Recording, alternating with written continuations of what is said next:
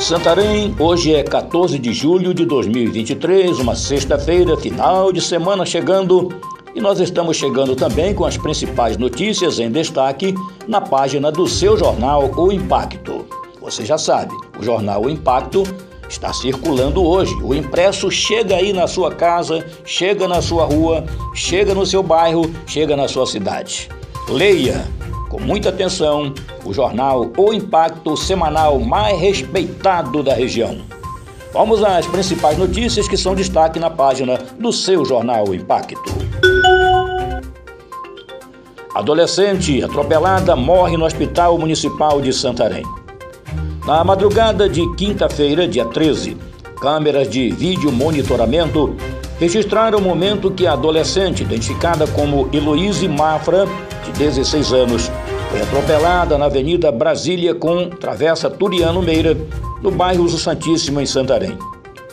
Nas imagens, é possível ver que a adolescente, aparentemente desnorteada, vai para o meio da rua e um veículo passa bem ao seu lado.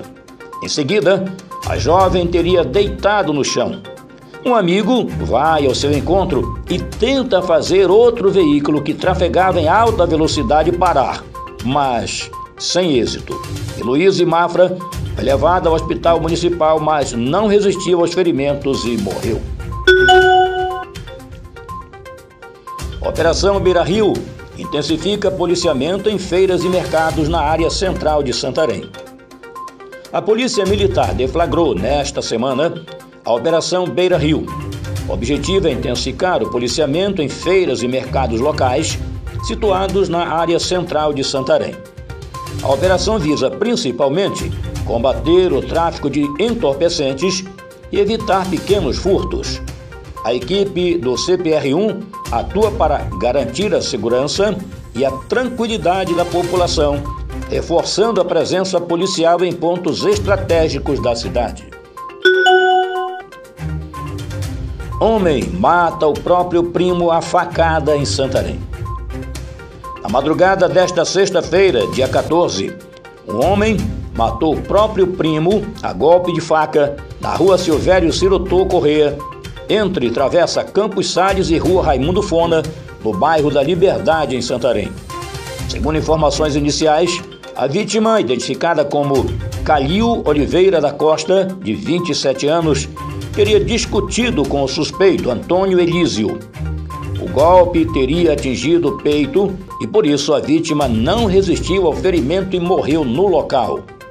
Em entrevista à imprensa, a irmã de Calil Oliveira, que preferiu não se identificar, negou que o crime teria sido motivado por futebol e ressaltou que os dois torciam pelo mesmo time. Ela não soube informar o que teria ocasionado a discussão. Conforme populares, os primos que moravam juntos e eram considerados irmãos de criação já tinham uma rixa antiga. Antônio Elísio já havia esfaqueado Cali Oliveira duas vezes em outras ocasiões. Após o crime, Antônio Elísio fugiu e até o fechamento desta reportagem não havia sido preso. Para mais notícias, acesse www.oimpacto.com.br. Um ótimo final de semana a todos. Até a próxima e muito obrigado.